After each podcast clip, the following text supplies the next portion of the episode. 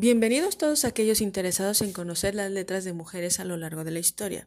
En este podcast, titulado Anecdotario de Poetisas, daremos voz a hechos anecdóticos de mujeres que quedaron consagrados en obra escrita póstuma, referida en algunos casos por otros poetas y que en mayor o menor medida han sido ensombrecidas hasta ser olvidadas o completamente ignoradas, a pesar de la brillantez del momento y del contexto en las que se dieron. Soy Michelle Musiño. Acompáñame a explorar este aquelarre de letras. Este aquelarre... En este primer episodio hablaremos de las poetisas de los taifas o reinos que integraron la mayor parte del actual territorio de España. Iniciamos este viaje en este primer episodio denominado Poetisas del Al-Ándalus, un mundo por descubrir. En el año 711 entraron a la península, a la Hispania romana, Ospán para los bizantinos y visigodos, familias árabes procedentes del norte de África y grupos bereberes del Magreb, quienes se fueron asentando paulatinamente hasta formar y después de una serie de contiendas bélicas y políticos, los reinos de taifas, destacando el de Toledo, Zaragoza, el de Granada, Almería y Sevilla, congregándose así en el Al-Ándalus, el cual se caracterizó por el avance notable en la ciencia, en la astronomía, en la tecnología, urbanismo, arquitectura, arte y en la escritura, entendida esta como el trazo y como la poesía misma. Los reyes de Taifas competían entre sí para lograr el más alto grado de erudición, cultivaron en especial la poesía. Grandes poetisas sobresalieron, a pesar de que no existieron antologías que recogieran su obra, como sí ocurrió con el caso de los hombres, las referencias que tenemos son hechas por poetas póstumos, que permiten tener una noción escasa de su obra. A pesar de la austeridad, se puede identificar la calidad de las letras de estas mujeres, quienes eran cultas e instruidas, y cuya obra se caracterizaba por la sinceridad, por ser poco convencional, por ser auténticamente espontánea, ausente de la falsa retórica y especialmente marcada por la libertad de expresión de la opinión misma y del sentimiento propio. En general la temática poética versaba en torno al erotismo y al amor, además de recurrir frecuentemente al uso del género panegírico, el cual trata básicamente de alabar a alguien. Dos de estas poetisas andalusíes cantaron al amor. Una de ellas fue Walada bint al-Mustafi y Hafsa bint al-Ay Arrakuniyá. En este episodio también conoceremos alguna anécdota de otra poetisa muy importante por tener una particularidad que más adelante comentaremos, Nasum bint al-Kalai.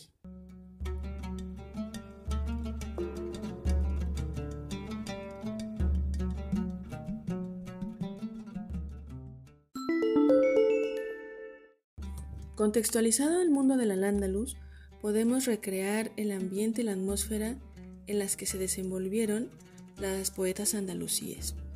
Así es que sin más, entramos de lleno al anecdotario de las poetisas andalusíes. Comenzamos. A la moda de los arenes de Bagdad, Walada bin al-Mustakfi llevaba versos de su autoría bordados en la orla de su vestido o en túnicas transparentes.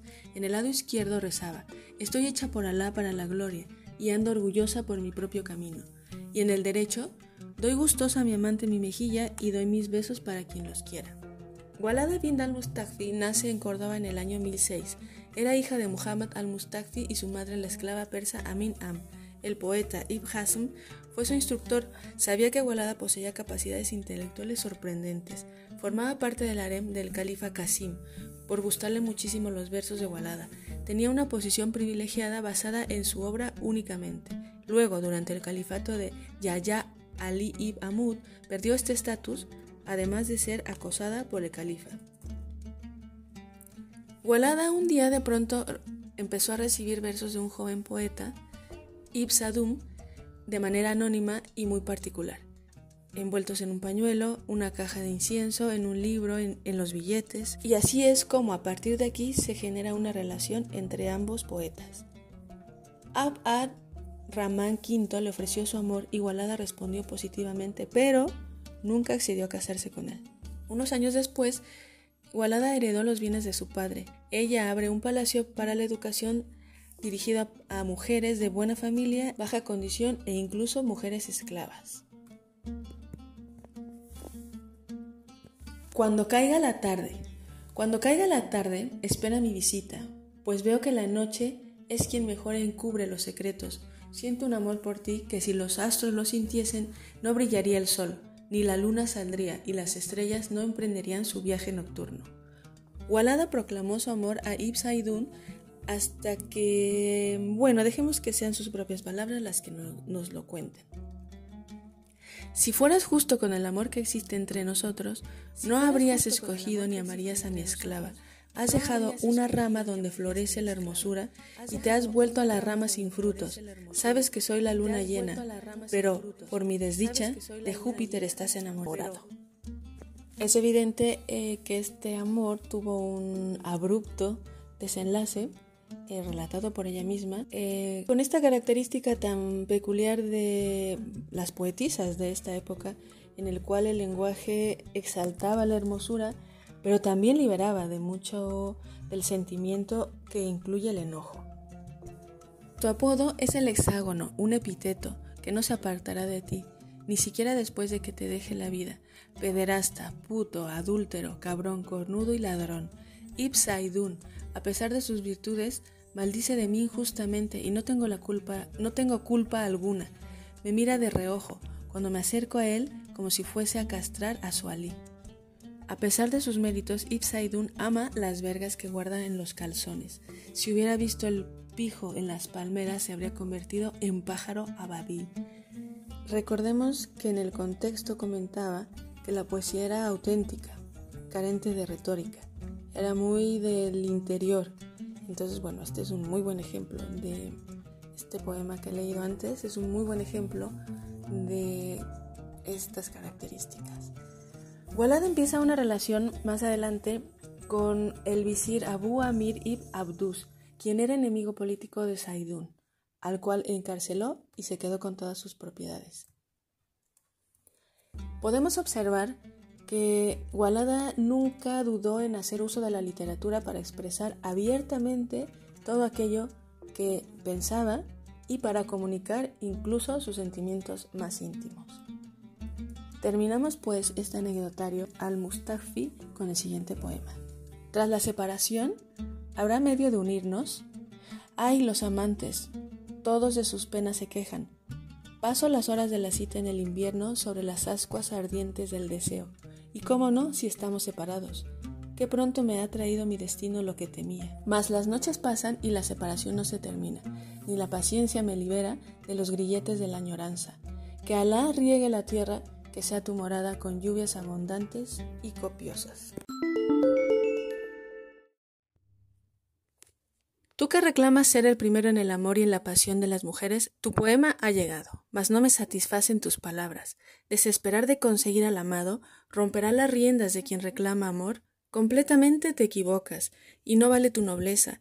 Desde que está en la carrera te ha acompañado el éxito, hasta has tropezado, y te avergüenza descubrir tu cansancio. Por Dios, en todo tiempo muestran las nubes su llovizna y sus azares abren a cada instante sus corolas. Si conocieras mis razones, apartarías de mí la espada del reproche.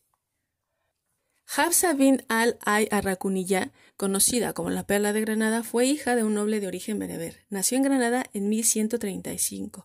Sus dotes intelectuales eran cualidades que le permitieron ocupar muy pronto un lugar destacado en la corte almoravide de Granada, donde desarrolló una intensa actividad literaria y educativa, alcanzando rápidamente la fama.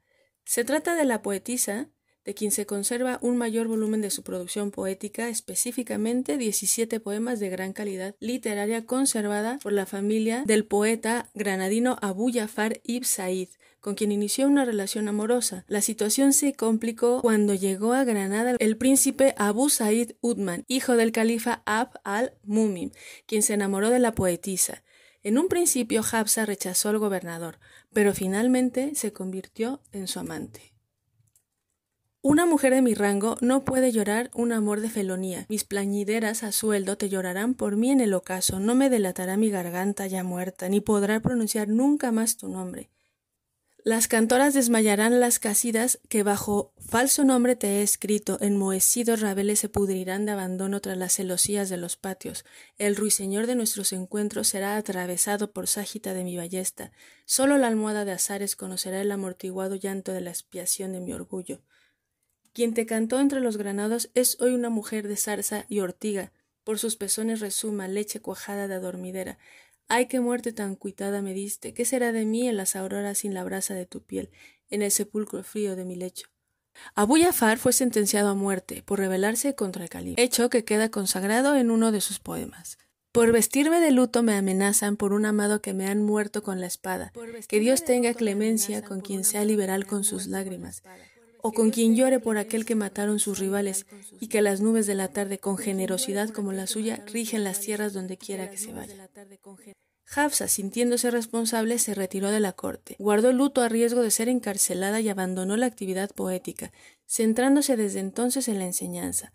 Vivió de este modo durante una parte importante de su vida. En 1184 aceptó la invitación del califa al-Mansur y se dirigió a Marrakech para dirigir la educación de las princesas almohades. Ahí permaneció hasta 1191, el año en que murió. Relámpago. Preguntad al relámpago tremolante mientras la noche está en calma. ¿Cómo es que me produce debilidad al recordar a mis amados? Su efecto ha sacudido en mi corazón un pálpito y la abundante lluvia de su nube me hizo llover el párpado. Preguntad a la nube, palpitante con el tiempo en calma y sereno, si ha pasado la noche con mi amado recordándome. Ay, que mi corazón le ha dado su palpitar y por mi vida ha ofrecido mis párpados a la lluvia con que se inundan mis mejillas. Origen del poema número 2 de Nasum bin al-Khalai. Nasum es invitada a casa del gobernador de Granada, Abu Bakr ibn Said. Este había organizado una especie de reunión a la que también había sido llamado el poeta ciego al-Maksumi. A lo largo de la velada se produce un altercado entre este poeta y Nasum, el cual comienza con leves discusiones, pero de un momento a otro toma senderos insospechados. Al-Maksumi preguntó: ¿Quién es esta mujer tan distinguida? Una vieja, contestó la poetisa que podría ser tu madre. Mientes, dijo el ciego. No es esa la voz de una vieja, sino el acento de una puta en celo cuyo hedor se huele a una legua de distancia. En ese momento intervino Abu Bakr ibn Said, maestro. Esta es Nasum bint al-Kalai, la poetisa. Y dijo al-Maksumi, he oído hablar de ella. Que Dios no le permita oír nada bueno ni le muestre más que vergas. Y Nasum gritó, Viejo infame que te contradices, ¿qué tipo de bien puede escuchar de ti una mujer? El poeta, después de meditar un rato, recitó. Sobre la cara de Nasum hay una sombra de belleza, y bajo sus vestidos aparece la vergüenza. Los que a Nasum acuden dejan a las demás. Quien se dirige al mar menosprecia las acequias. Frente a estos insultos, Nasum responde airadamente dando origen al poema número 2. Di a ese hombre rastrero unas palabras que se repitan hasta el día del juicio. En Almodóvar te criaste, donde la mierda extiende su perfume, donde incivilizados nómadas caminan con orgullo. Por eso te enamoras de todo lo redondo. Naciste ciego y amas a los tuertos. He pagado poema por poema, por mi vida. Ahora dime quién es mejor poeta. Si soy mujer por mi naturaleza, mi poesía es hombre. A partir de esta observación, el poema número 2, es importante que identifiquemos que se trata de una sátira que trataba de o que ridiculizó agudamente al poeta al-Maksumi. Y así llegamos al final de este episodio denominado Poetisas Andalusíes, a través del cual hemos podido sentir como sentían las mujeres del Al-Ándalus y hemos valorado la expresión tanto estética como súper espontánea de estas grandes poetisas. Esta es la importancia de este podcast, esta es la intención de este podcast, el de redescubrir las letras que han sido olvidadas y uh, ignoradas en algunos casos para darles vida nuevamente porque de alguna manera es el espejo también a través del cual vivimos. Muchísimas gracias por su atención y nos vemos en el siguiente episodio de Anecdotario de Poetisas.